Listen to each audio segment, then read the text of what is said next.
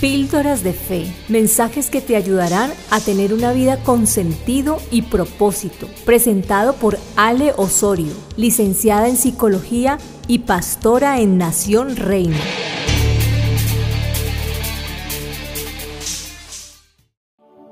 Y estamos en el día número 5 de 40 días en su presencia. Quiero felicitarte por llegar hasta aquí, por estar sacando este tiempo especial para el Señor, para que puedas escuchar su voz y espero que comiences a incrementar el nivel cada día y que anheles profundamente que pase algo diferente en tu vida en estos 40 días.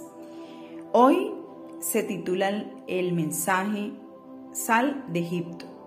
En Éxodo 33.1 dice, el Señor le dijo a Moisés, tú y el pueblo que sacaste de Egipto deben de salir de aquí e irse a la tierra que les prometí a Abraham, a Isaac y a Jacob, diciendo, se las daré a sus descendientes. Había un llamado muy especial de parte del Padre. Estaba diciéndole a Moisés, a ese líder, a ese libertador, pero también al pueblo, salgan ya de aquí. Y le estaba recordando a ese pueblo que tú sacaste de dónde? De Egipto. Y Egipto representa ese lugar donde el pueblo estaba atado, donde el pueblo estaba cautivo, donde estaba siendo oprimido por, por los enemigos, donde incluso estaba siendo oprimido por ese sistema faraónico. Un sistema faraónico que era un sistema que estaba llevándolos o que los mantenía en total esclavitud. Y la pregunta en este día es, ¿cuál es ese Egipto de donde tú necesitas salir? ¿Cuál es el Egipto donde has permanecido? Y aunque el Señor ya te dijo, coge el rumbo, ve, hacia la tierra prometida, esa tierra donde eh, fluye leche y miel, pero tú sigues en Egipto, sigues cautivo, quizás con una mentalidad eh, que no te está dejando avanzar. Y es que el pueblo de Israel cuando estaba en Egipto, pues a pesar de que no tenía todo, se había acostumbrado a vivir esclavo. No sé si ese es tu caso, si estás acostumbrado, acostumbrada a vivir en esclavitud, a vivir eh, en escasez mental, en escasez emocional, en escasez espiritual y estás privándote de lo poderoso, de lo grande que tiene el Padre para ti. Hay algo abundante al otro lado al lado cuando comenzamos a dar pasos de obediencia, al otro lado del miedo, al otro lado de la duda, al otro lado de la incertidumbre, necesitas salir de ese lugar. Esa era la dirección que el Señor le estaba dando al pueblo. Deben de salir de aquí, irse para la tierra. Vete de ese lugar donde has estado esclavo. Muévete hacia esa tierra prometida y recuerda que estamos hablando de qué pasos, qué decisiones tú vas a tener que tomar para moverte de ese lugar.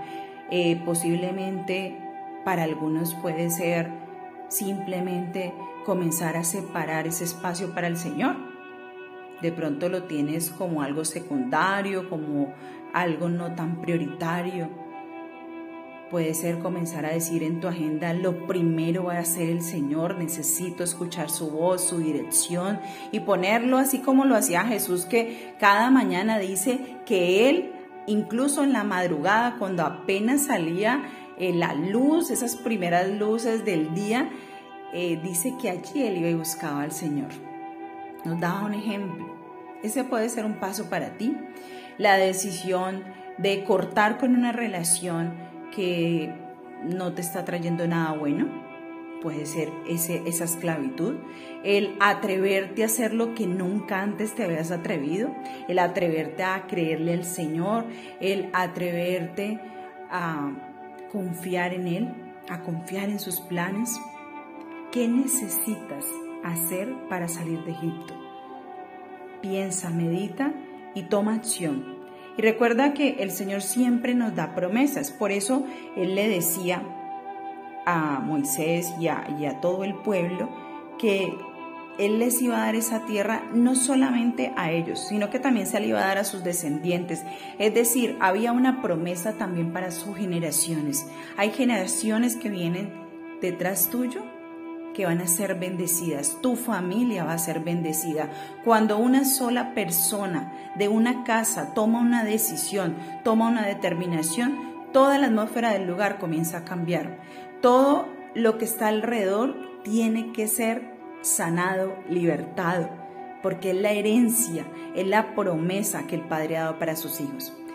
Así que eh, esto es lo que el Señor nos ha dado en este día. Espero que llegue al corazón y que comience a remover cosas en tu interior. Que Dios te bendiga.